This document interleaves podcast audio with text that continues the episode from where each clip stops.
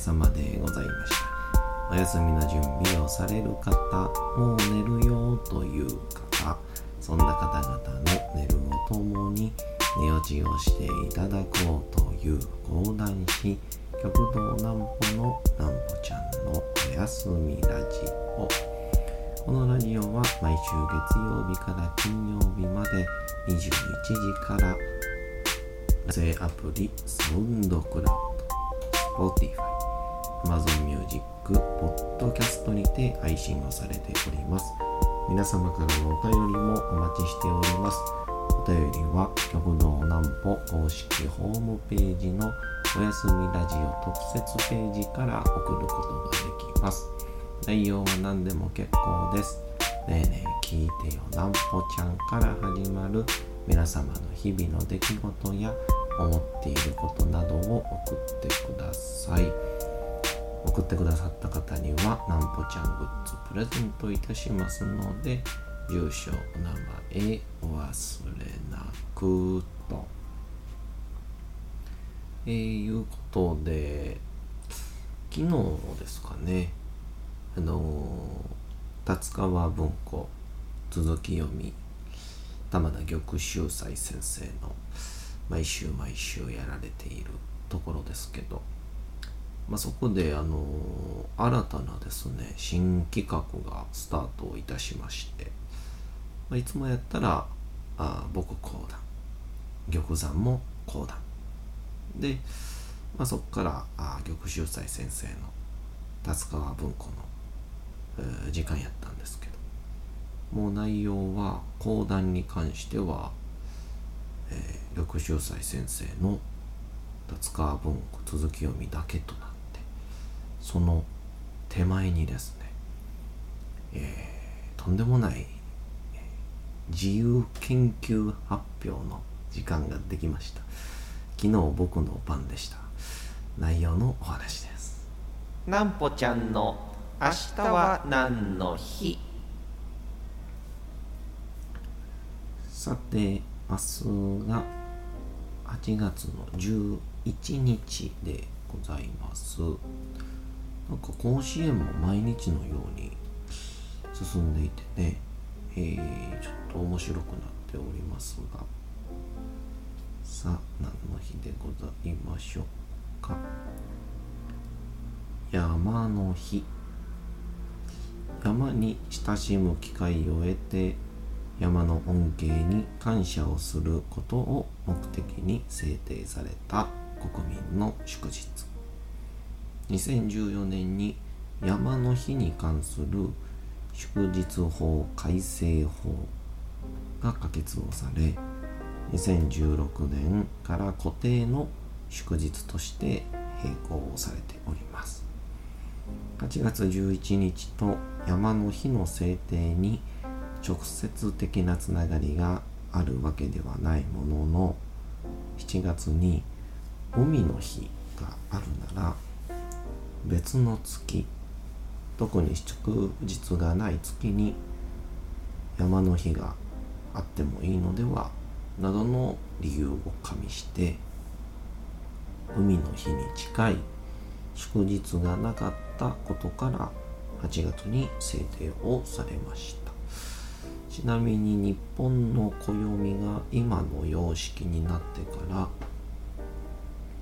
8月に祝日が制定をされたのは初めてのこととなりました。ちなみに国民の祝日として制定をされる以前から各県や自治体によって独自に山の日を制定しているケースもあり富士山の日は2月23日。4月の第4日曜が信州山の日8月8日が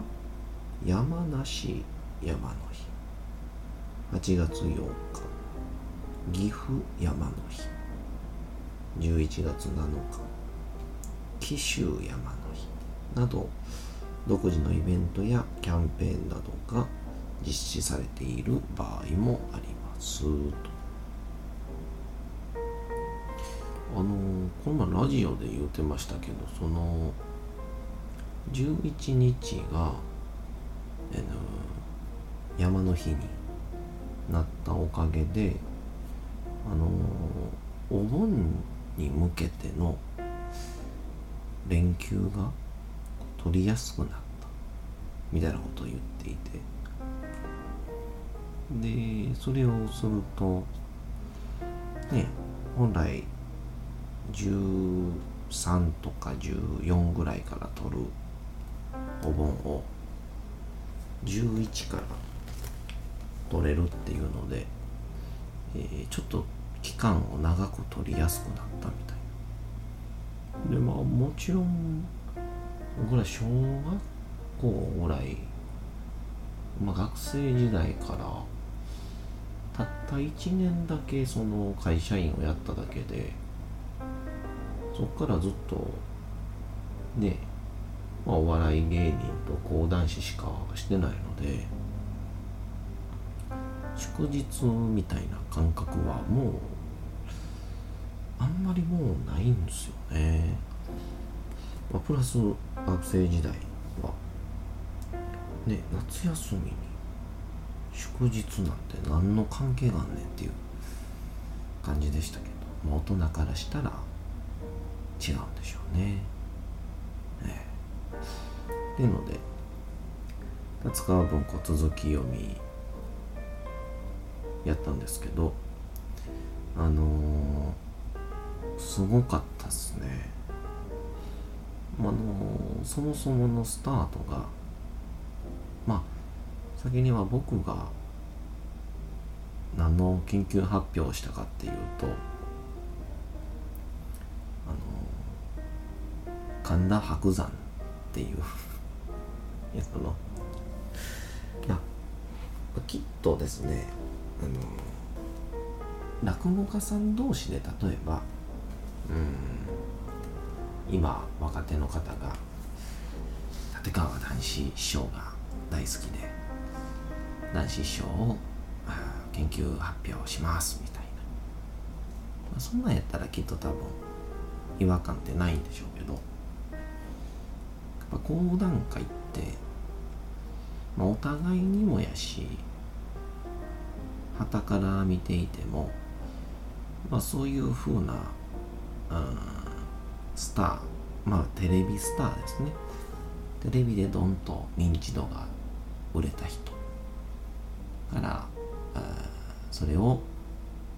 なんだろうちょっと喋る人。っていうのがなかったので、まあ、すごく違和感を感じられるんでしょうけど、まあ、結構至極まっとうなことなんちゃうかなと思っていてまああと5年ぐらいですかね。そればあの白山が大好きでいたんですみたいな。まあいるんでしょうけどねそのうちまあ僕が入門した2019年以降っていうのは、まあ、ほとんどの講談師はまあきっかけはみんな白山先生なんちゃいますかね。うん。まっていうのでで僕が自由研究発表した白山先生のまあなんて言うんでしょう。まあ生い立ちとか。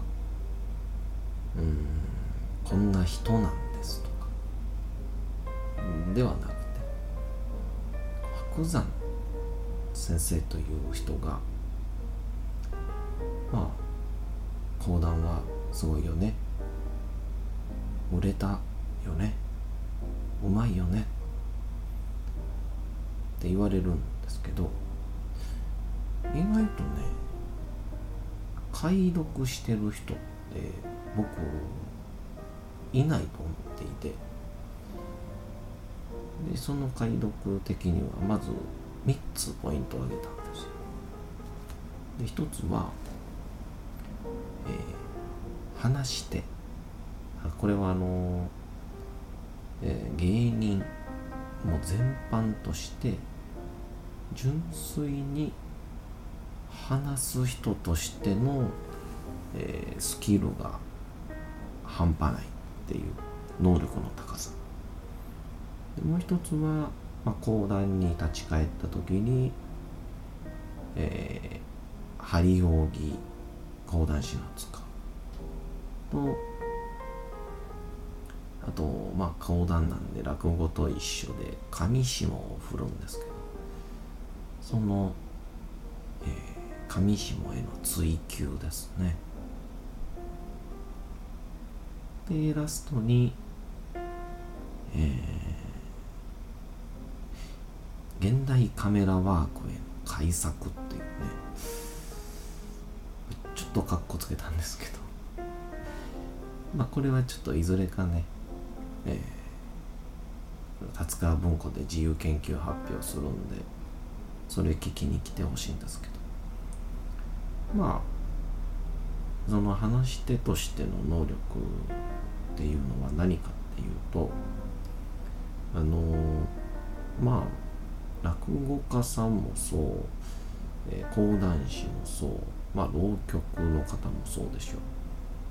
一人で舞台に立つ人って案外ねああいうフリートーク座談会って得意じゃないんですよね。うん。お笑い芸人とかは得意なんですけど。でそれは何かっていうとあのキャッチボール。そのお客さんとのキャッチボールじゃなくて芸人同士でプロ同士での、うん、キャッチボールあとまあ野球プレーを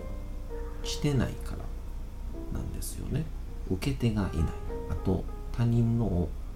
受けることがない。なのでうんこのタイミングで笑おうねと。このタイミングで突っ込もうね。相づちを打とうね。っていうのが得意じゃない。でまあその上でこの一人で話す時にはどうしても話を終わらせないといけないので、えー、オチをつけたりダジャレを言ったりすると、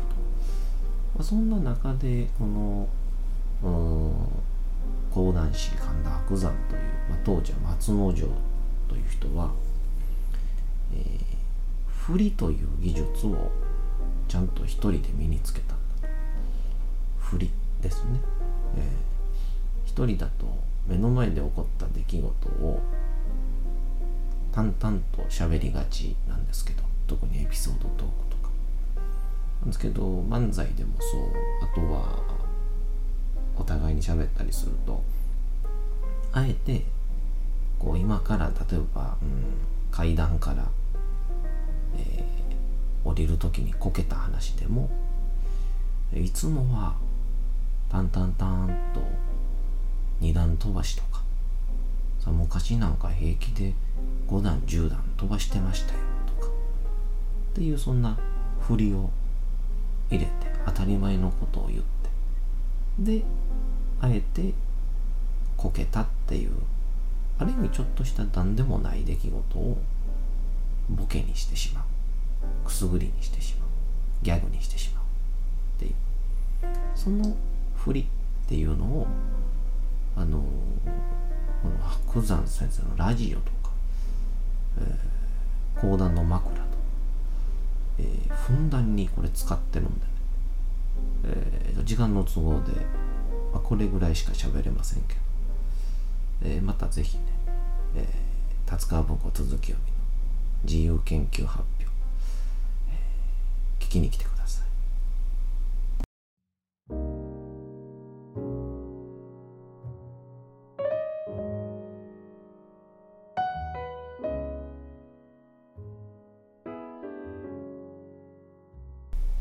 さて時刻はうとうと朗読会の時間となりました皆様小さい頃眠れなかった時にお父さんお母さんおじいちゃんおばあちゃんお世話になった人に本を読んでもらった思いではないでしょうか。なかなか眠れないという方のお力に寝落ちをしていただければと毎日さまざまな物語小説をお届けしております。本日も三島由紀夫の金閣寺を読ませていただくんですがなんか金閣寺に米兵が来て女の人を踏んだみたい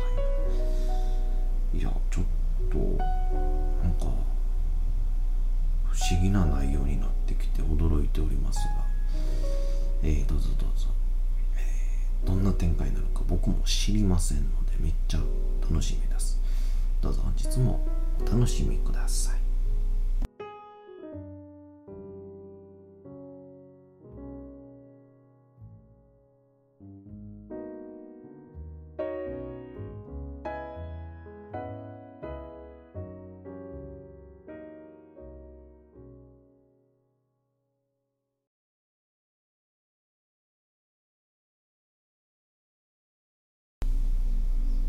金閣寺。三島由紀夫。私は玄関先の雪の照り返しの中に頬をほてらせて立っていた。ジープは雪煙を上げて丹念に揺れながら遠ざかった。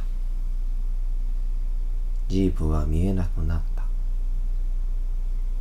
私の肉体は興奮していた。やっと興奮が収まった時私には偽善の喜びの企みが浮かんだのだがタバカ好きの老子はどんなにか喜んでこの贈り物を受け取るであろう。何も知らずに。すべては告白の必要のないことだ私は命ぜられ強いられてやったに過ぎない。もし反抗したら私自身がどんな目に遭っていたか知れないのである。大書院の老子の部屋へ行くそういうことのうまい夫婦さんが老子の頭を剃って朝日のいっぱい当たった。縁先で私は待った。庭の陸週末は積もった雪をまばよく輝かせているのでそれがまるで折りたたんだ真新しい穂のようである頭が反られる間、老子は目をつぶり、髪を両手で捧げて、落ちる毛を受けている。反られるにつれて、その頭の動物的な生々しい輪郭がはっきりしてくる。反り終わると、福士さんは、暖かい手ぬぐいで老子の頭をくるんだしばらくしてそれを剥がす。その下から生まれたてのようなほかほかした茹でたような頭が現れる。私はやっと工場を行って2カートンのチェスターフィールドを差し出して行動した。おほ。ご苦労だった。と老子は自分の顔の外れで笑うような微笑をちらと浮かべていった。それきりであった。二本のタバコ包みは老子の手で大層事務的にいろんな書類や手紙の積まれた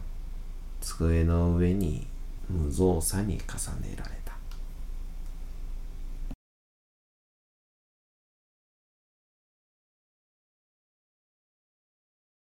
さて本日もお送りしてきましたなんぽちゃんのおやすみラジオというわけでございまして8月の10日も大変にお疲れ様でございました。明日も皆さん街のどこかでともどもに頑張って夜にまたお会いをいたしましょ